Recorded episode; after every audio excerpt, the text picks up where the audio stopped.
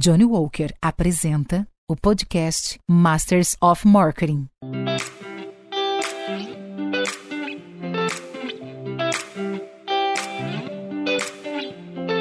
Olá, eu sou o Luiz Gustavo Pacete, editor-chefe do Marketing Future Today e head de conteúdo da MMA Latam. Você está no Masters of Marketing, podcast que traz insights e aprendizados das principais lideranças de marketing e inovação da América Latina. Neste último episódio da nossa segunda temporada, conversamos com Paulo Acosta, CMO da Diageo, sobre legado de marca, Martech, inovação, influência e muitos outros assuntos.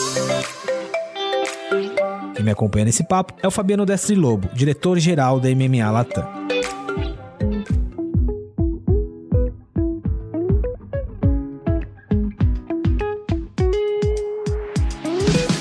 Mais um episódio. Esse episódio é super especial. Fabiano, bem-vindo, porque a gente tá fechando uma temporada de muitos insights, aprendizados. Quanta coisa, né? É impressionante, né, cara? A gente começou esse projeto do Masters of Marketing no final de 2020 e num piscar de olhos a gente já tá em três temporadas, é isso? Exato, estamos terminando a segunda. E ter... Terminando a segunda temporada e indo pra terceira. Exato. E terminando com chave de ouro, porque a Paula Costa, Paula, bem-vinda, bem-vinda à nossa nossa conversa, ao papo. E a Paula, não só pela profissional que é, mas pela, pelas marcas que cuida, é, acho que ela traz muitos desafios aí nesse, nesse ano atípico, né, Paula? Bem-vinda.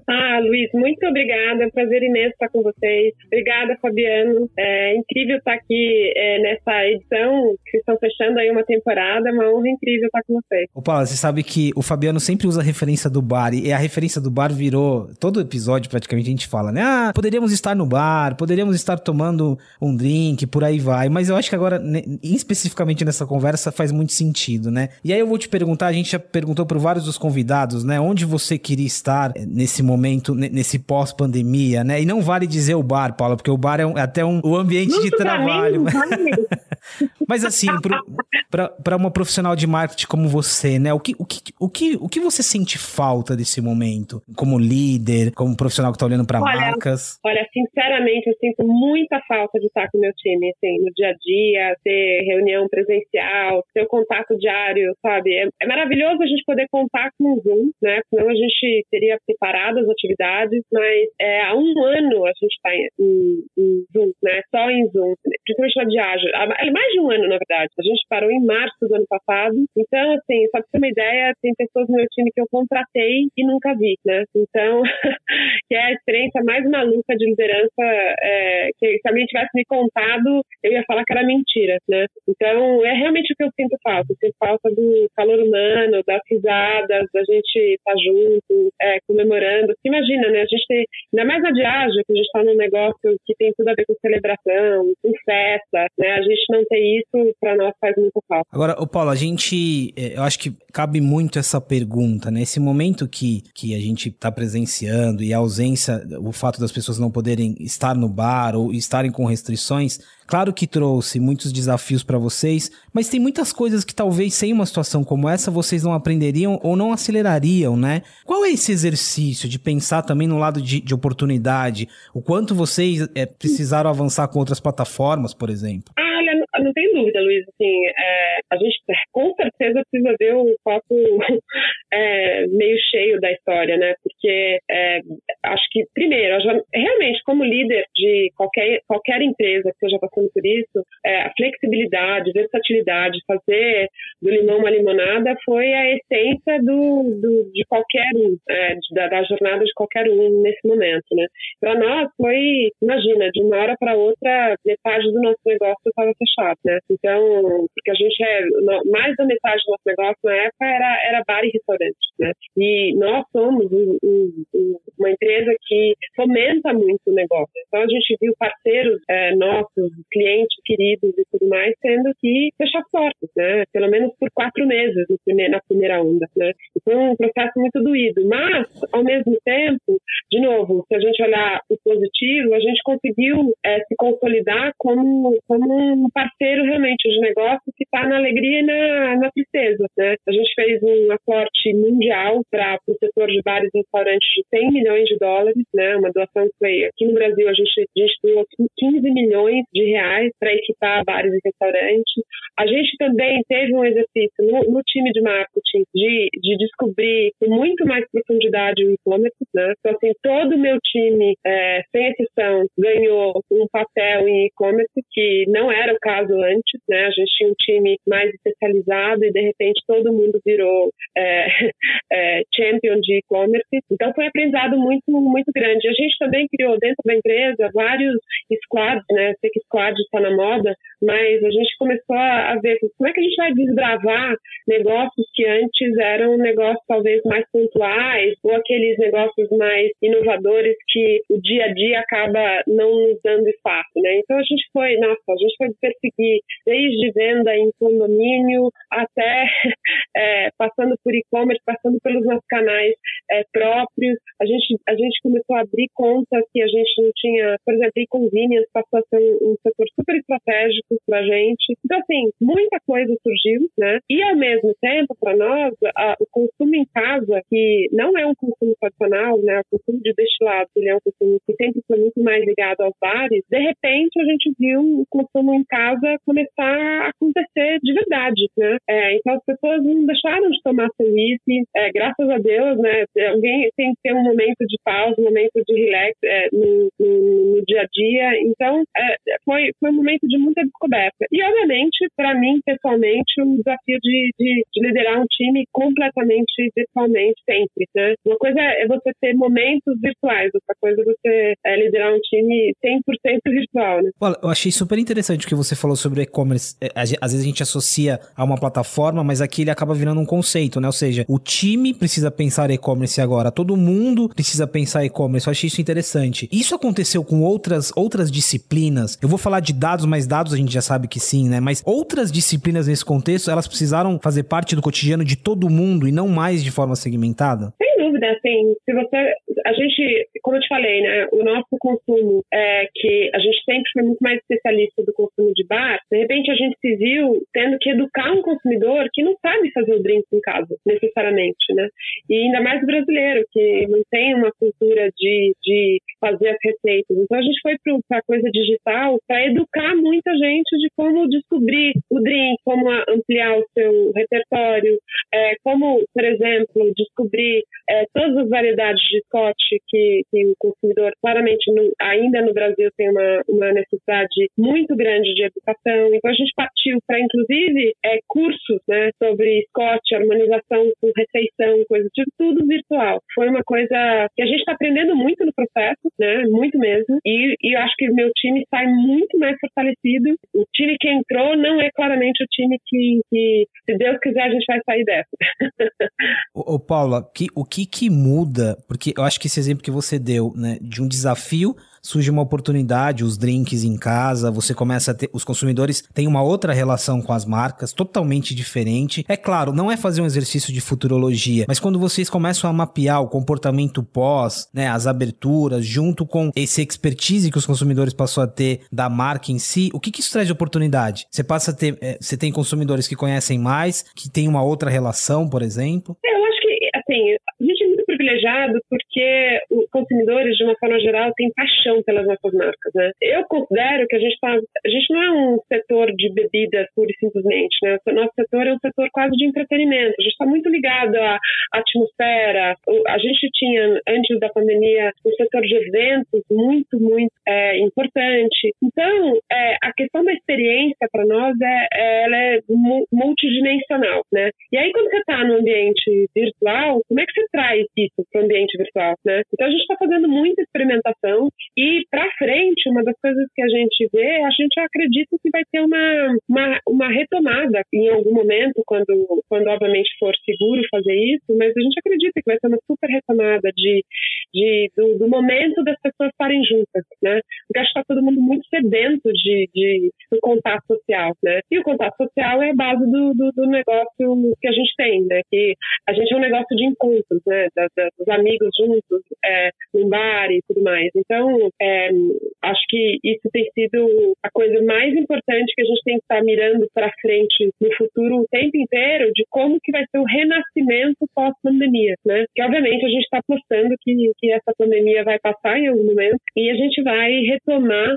um setor que foi muito abalado, né? É, pela, pela pandemia. Mas a gente tem muita fé que a gente vai dar a volta por cima e o setor vai sair talvez até mais, mais forte em algum momento, né? Porque o consumidor, com certeza, ele, ele vai sair de uma coisa que hoje ele está super a casa é meu mundo, né? E aí ele vai querer descobrir viagem, experiência. Tem até uma coisa surgindo que as pessoas estão realmente repensando muito, muito valor na vida, né? Tem muita gente pensando assim, puxa vida, meu, meu, meu dia a dia, é, a cada momento conta, né? Por, por a vida ter ficado tão, tão próximo da questão da gente ser, ser tão fugaz, né? É, então, acho que tem uma coisa bem interessante no futuro aí pro, pro, pro negócio. Paula, você mencionou entretenimento e aqui não é, não é só uma condição por causa da pandemia, a gente já falava muito sobre isso, marcas que conectam conteúdo, lifestyle, né? A expansão da marca. Você mencionou entretenimento aqui me chamou atenção para uma discussão que a gente tem há muito tempo. No caso de Johnny Walker, por exemplo, conteúdo, documental, assim, o investimento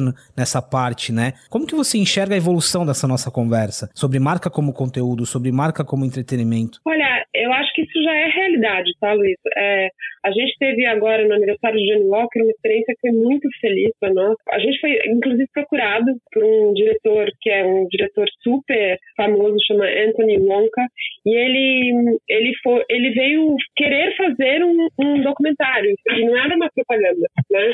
É, foi uma coisa, obviamente, que a gente contribuiu, mas foi um, um documentário, inclusive, independente, que, que falava sobre Johnny Walker como um ícone de cultura, né? E ele retrata a trajetória de Johnny Walker em vários países do mundo, inclusive o Brasil, passa pela, por Myanmar, passa pela Inglaterra, etc. A gente, a gente fez uma, uma co-produção junto com o Discovery Channel, passou esse documentário em novembro do ano passado, o documentário foi pro ar também na Band, em horário nobre, tipo 10 da noite, e foi sensacional. 3 milhões de pessoas estavam dispostas a ver um documentário sobre a história de Johnny Walker, que não tem nada a ver com propaganda, tem muito mais a ver com, com, com experiência, o que a marca representa, todos os ícones é, e celebridades que, que, que bebem e beberam é, Johnny Walker ao longo da história. Então, eu acho que esse, esse futuro de marca como entretenimento não é nem futuro, é agora. Né? É, acho que o consumidor ele está muito mais descrente de propaganda né? e ele quer uma relação mais genuína com as marcas. Os próximos 200 anos dependem dos passos de agora. Johnny Walker. Keep Walking. Ainda nessa pegada da, da, produção de conteúdo, da marca, né, se, se tornando uma espécie de publisher, né, se a gente fosse pensar, eu queria saber a sua opinião sobre, por exemplo, o movimento que a Ambev fez em relação à, NBA. E como é que você olha esse movimento de uma marca abraçar o streaming de, de um esportivo ou algum outro tipo de produção de conteúdo é, é específico, né? Eu queria entender se isso é uma coisa passageira ou se você vê realmente isso como uma tendência que vai, vai abraçar o marketing moderno, digamos assim. Não, eu vejo isso com completamente, assim. Até nas minhas passagens pelas empresas que eu, que eu estive e tal, eu sempre gosto muito dessa pegada de conteúdo que não é propaganda, né? E eu acho que isso também tem muito a ver com o search bem feito, né? Uma das estratégias que eu acho que são as estratégias mais negligenciadas é a estratégia de search, né? Porque acaba sendo uma coisa muito, às vezes, só ligada à performance e, e muito ao contrário, você tem um mar de pessoas é, pesquisando todos os dias, né? Se você responder com conteúdo relevante, com o estão buscando, gente, você tem aí na, na ponta dos dedos uma forma de influenciar um consumidor que está te procurando, né? Então, é, eu acho que uma estratégia de conteúdo bem feita passa por uma estratégia de search bem feita, mas as marcas, as marcas que são, as marcas que são, por exemplo, Johnny Walker, é, acho que tem mais do que a liberdade, né? O consumidor espera isso do, do, das marcas. Então, por exemplo, quando a gente, a gente fez uma pesquisa recente com o consumidor falando sobre sustentabilidade, sobre várias coisas que que a marca tem, tem professado né, na celebração de 200 anos que a gente fez recentemente, e o consumidor vem com uma coisa muito assim, não, mas é, é, é óbvio que vocês têm que fazer isso. É quase assim, não é futurista mais. é, é, é tão... eles como se veem... estivessem esperando, né? Exato, mas eles falam assim,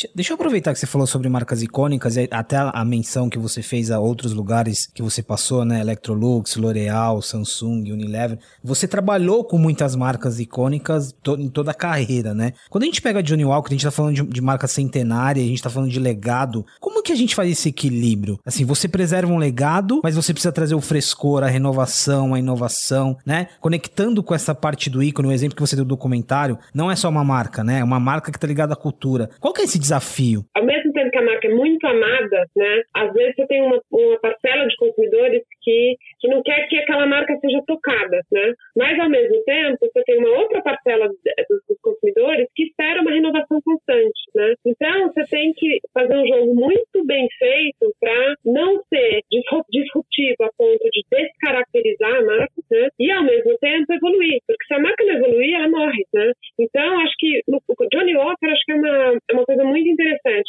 É, Keep Walking é uma proposta de, de um conceito, na verdade, que nasceu em 1999 e a gente adota desde então. Isso é uma coisa muito longeva, mas já passou por várias interpretações, né? Que eu acho lindo em marketing quando alguma, quando um conceito ele transcende campanhas publicitárias específicas, né? Ele é tão poderoso que ele vira um conceito que ele dura muitos anos, né? Então, keep walking é dessa forma. É, eu acho que Omo, que eu tive, tive o privilégio também de, de fazer parte do, do, da gênese do do, Dirty Good, né? Tem, tem várias campanhas publicitárias que elas transcendem o momento daquelas que elas foram criadas porque elas são verdades humanas absolutas, né? No caso de Keep Walking, é progresso, né? É a questão de, de que a humanidade tem que seguir em frente. Então, é por isso que ela é tão relevante até hoje, né? Então, o, o acho que o desafio está nesse equilíbrio de, de avanço sem descaracterização, né? Porque acho que tem a outra coisa que o consumidor não perdoa é falta de consistência em marcas, né? E evoluir aos, evoluir aos poucos, mas de forma notável e de preferência dentro de um arcabouço conceitual que faça sentido, seja mais profundo do que simplesmente uma, um produto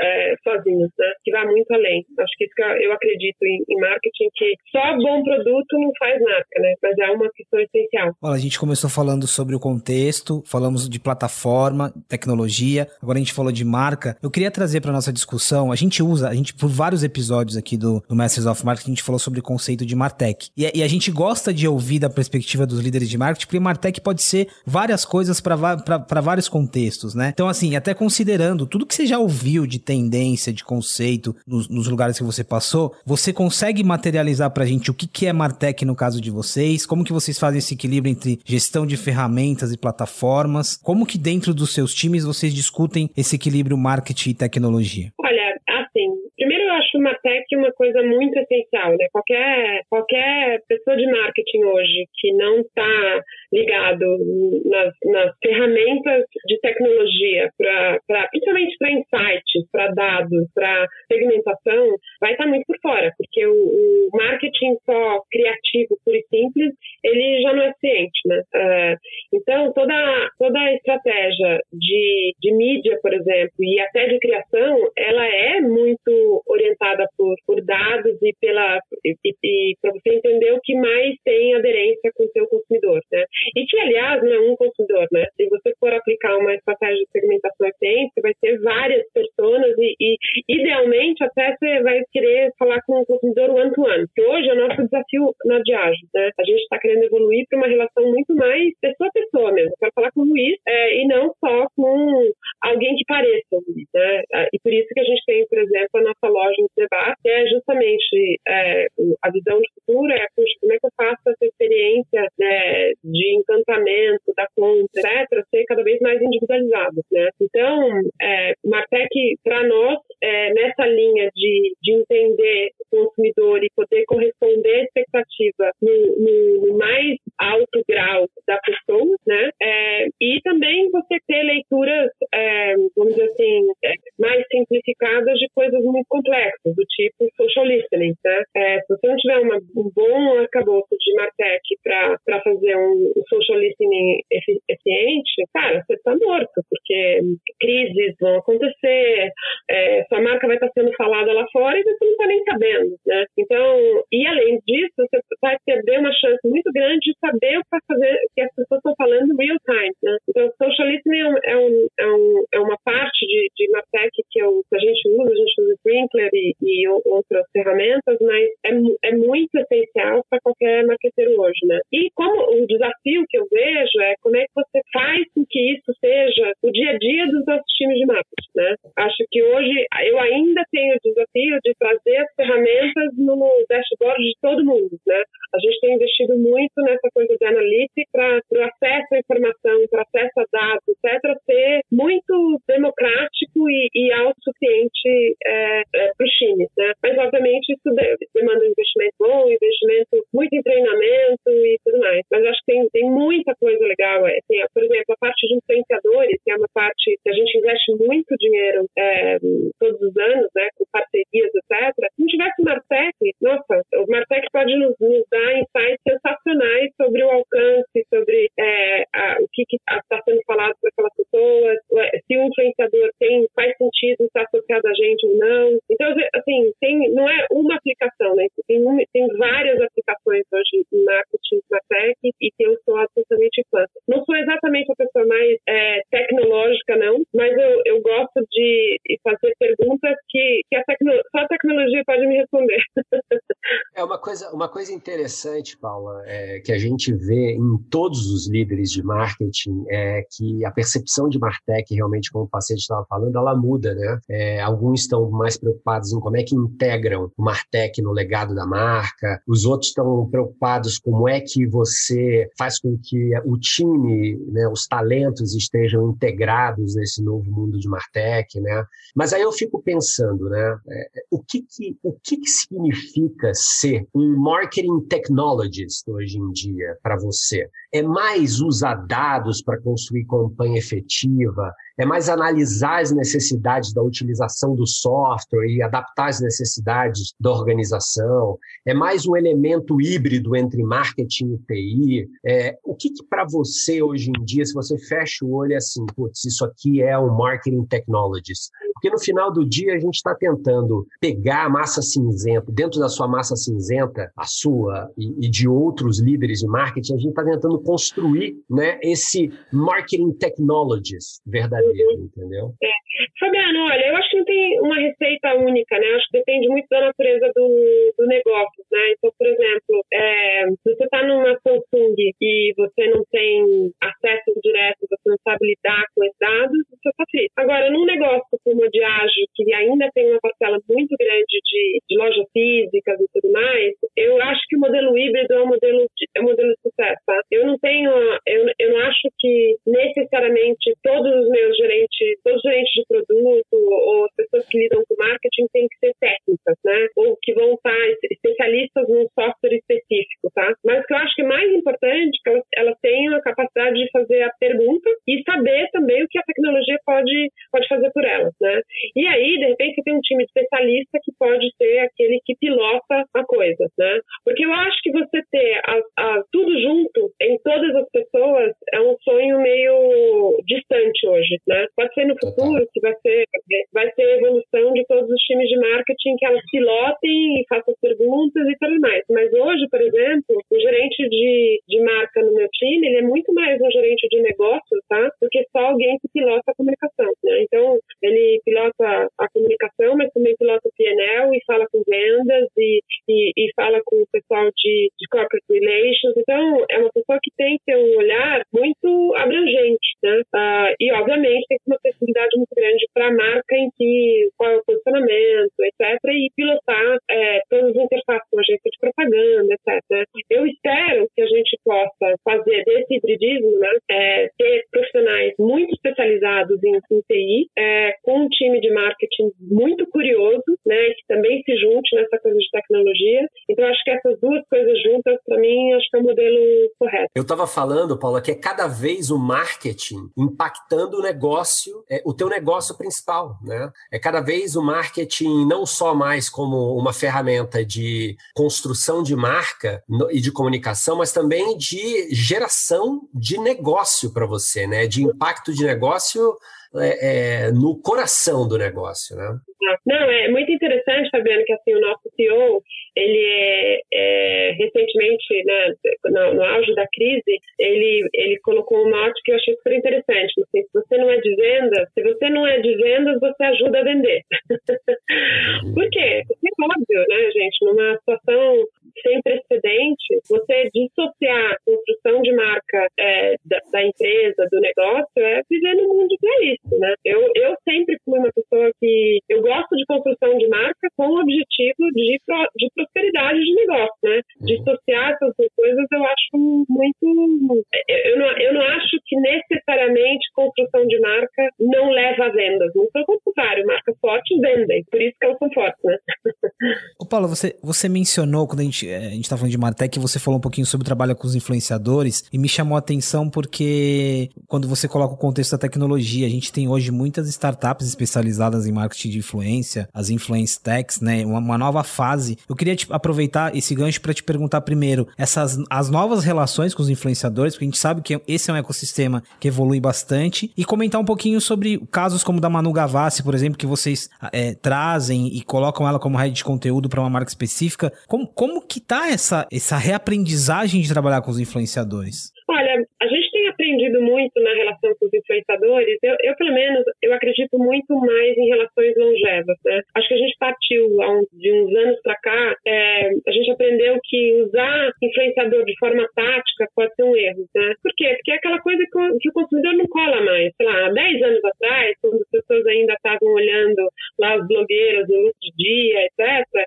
ainda colava que era uma coisa meio de influência. Mas agora o consumidor está mais do que sabendo que as marcas estão por trás e tudo mais. Ele, ele aceita aquilo como, como, de certa forma, propaganda, mas ainda tem uma expectativa de ser uma coisa legal, né? Uma coisa de entretenimento. Então, a gente, é, na Diageo, eu acho que eu estou tendo experiências muito felizes com relações de longo prazo. Então, por exemplo, a gente começou com a Manu Gavassi muito antes dela estar no Big Brother, né? Ela, ela, ela era, ela estava ali é, começando como cantora, estava começando a despontar. Meu time foi lá, é, fez uma relação com ela, com uma marca que também a gente estava apostando muito, que era Tankery, né? E a gente está dois anos com ela. E aí, nossa, ela foi pro Big Brother, foi aquela explosão toda, e ela é uma menina, sei lá, muito fora da curva, porque além do que, ela tem um olhar de produção de conteúdo que para nós foi sensacional. Ela não é só uma bonequinha que está interpretando um script, né? Então ela começou a adaptar, ela começou a, a, a dar, falar o que, que ela acreditava. Ela fez um, um, um vídeo para nós, um dos um vídeos mais é, vistos de sempre, porque tinha uma sensibilidade do que é a marca tão legal que a gente falou, pronto, ela, assim, ela acabou de ser promovida. e, e, e tem sido uma relação muito legal. Assim, meu time tem uma relação com ela super próxima e ela até, ela já expressou em algumas entrevistas que ela é grata pelo fato da gente ter apostado nela quando ela ainda não era a Manu Gavassi do Big Brother, né? Então, isso é só um exemplo. Acho que um outro exemplo muito feliz tem sido a relação com a Isa, né? A gente assinou a Isa também, a gente está indo para o segundo ano que a gente tem uma parceria com a Isa, com o Smirna, e, e de novo, tem sido maravilhoso. A gente fez uma campanha, a gente, é a segunda campanha que a gente faz com, com a Isa, e ela é um fenômeno, né? Não só como, como cantora, como artista, mas também como uma pessoa incrível, que, que tem uma, um, uma, a cara da diversidade, né? Ela tem um discurso muito, muito interessante. Ela, ela esteve com a gente em, em várias é, palestras sobre diversidade, o que ela representa, né? Como mulher negra que é, é tão tem, tem tanto sucesso na carreira. Então, assim, de novo, longevidade, contratos de mais longo prazo, uma relação onde é, você respeita também a característica intrínseca do influenciador, né? Para que ele não seja só um intérprete vazio. E, obviamente, você vai ver a, a conexão dos valores daquele, daquele influenciador com, com a marca. Essa, esses são os, os. Ah, e a gente fez um. Esqueci de falar um também que é maravilhoso. Eu estou encantada, porque estou muito apaixonada por ela é, pessoalmente, porque a Jamila, Jamila Ribeiro, a gente fez um, uma, uma parceria com ela, com o Johnny Walker, e ela é uma filósofa, né? Ela não é, ela está longe de ser uma garota propaganda, né? Mas ela, ela tem contribuído muito conosco é, em todas as ações da marca, que, de novo, diversidade dentro da Diageo é uma, uma história muito importante, que a gente tem sido target e tudo mais, e, e tem sido o máximo, porque ela é muito admirada e muito respeitada no meio dela, e tá lá bebendo seu Johnny Walker, que para nós é, tem sido uma combinação incrível. Bom, deixa eu aproveitar que você mencionou a Djamila, inclusive ela esteve no, no, nosso evento no Impact, a gente aprendeu muito né, com ela falando sobretudo da, da relação das marcas com diversidade. Eu queria entrar, acho que diversidade aqui é um pilar super importante para Diageo junto com sustentabilidade, mas eu queria ter uma troca aqui de boas práticas. O que vocês têm aprendido nessa conversa? A gente passou por momentos é, complexos ali em, em, abril, né, com o PL 504 e, mas assim, o quanto a, responsabilidade das marcas irem além nessa discussão e o que tem de novo nessa discussão, né, de diversidade. Olha, eu acho que o que tem de novo é que as marcas e as empresas, de uma forma geral, é, têm visto que diversidade não é um nice to have, uma coisa tipo de corporate social responsibility, né? É uma coisa de longevidade de negócio mesmo, né? Então você pega um, um movimento nos Estados Unidos, Black Lives Matter, e até toda a polêmica que a gente teve aqui no Brasil, é, não dá mais para ter um discurso neutro nessas questões, né? Principalmente marcas é, chave, é, eu acho que o que tem sido é essa coisa da, da, da recente do projeto de lei que era um absurdo que saiu pra, na Câmara, etc. E todas as marcas, e, todas as marcas é, de, vamos assim, de relevância é, foram muito atuantes né, nessa questão. Eu acho que essa é a novidade, porque as marcas, de uma forma geral, elas tendem a ser neutras nas questões políticas, né? Mas se questões políticas começam a entrar na liberdades individuais, começa a ser muito complicado, porque propaganda é, é, a propaganda brasileira sempre foi uma propaganda muito, muito referência, né? Pela criatividade, até mesmo pela liberdade. E a gente, como, como, como marca, é, se, se, tem alguma coisa que as marcas icônicas elas, elas querem fazer, é, é puxar o limite dessa coisa pros, até mesmo para a progressão humana, né? Vamos dizer assim. Então, essa questão da diversidade, eu acho que fica muito claro quem está explorando diversidade como é, de uma forma mais rasa e quem tem um compromisso efetivo. Eu acho que a gente já está, as consumidores já estão tá conseguindo separar o joio do trigo, que é ótimo, né? Porque eu acho que quanto mais marcas se empenharem nessas discussões, melhor, mas o, acho que o, o, único watch out é, puxa, que elas façam de dentro para fora, né? Não dá para falar diversidade na propaganda e não ter uma política de diversidade dentro da empresa. Não, não, não tem mais como ter, né? Porque não resiste a duas perguntas. Então, eu acho que essa é a novidade, que é não dá mais para ter discurso vazio, né? Porque acho que ele dura pouco. E conecta com tudo que a gente já falou antes, né? De, de, de, de contexto, de propósito das marcas, a conversa ela volta para o mesmo ponto. Fabiano, a gente está quase terminando. Acho que foi um papo que fluiu super legal. Temos mais uma definição de Martech, né? Pô, maravilhoso, maravilhoso. Cada conversa é uma definição nova e vai ajudando a gente a montar a nossa definição, porque no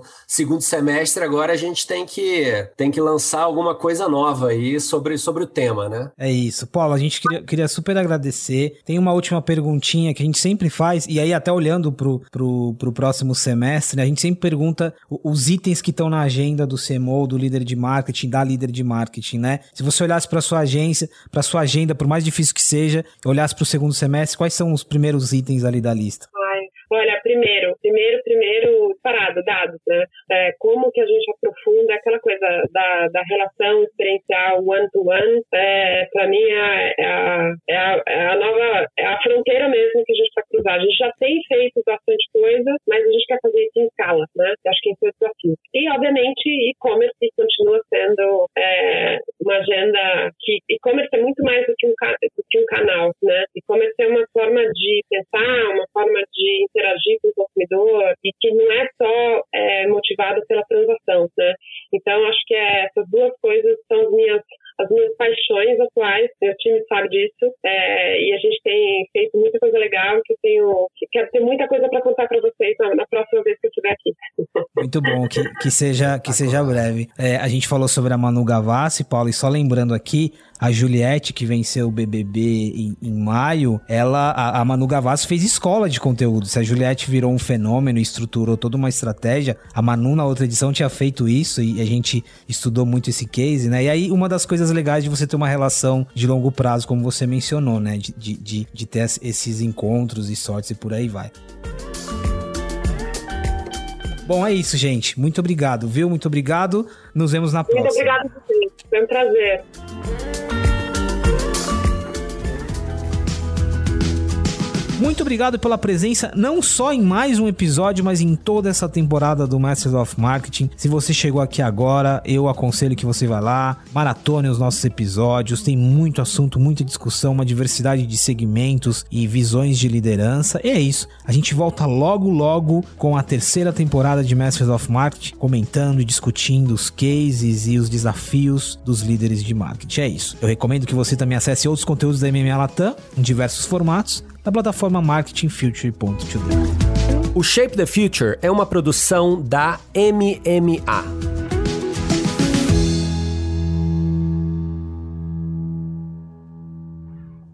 Aprecie com moderação. Não compartilhe com menores de 18 anos. Esse podcast foi produzido e editado nos estúdios da AudioEd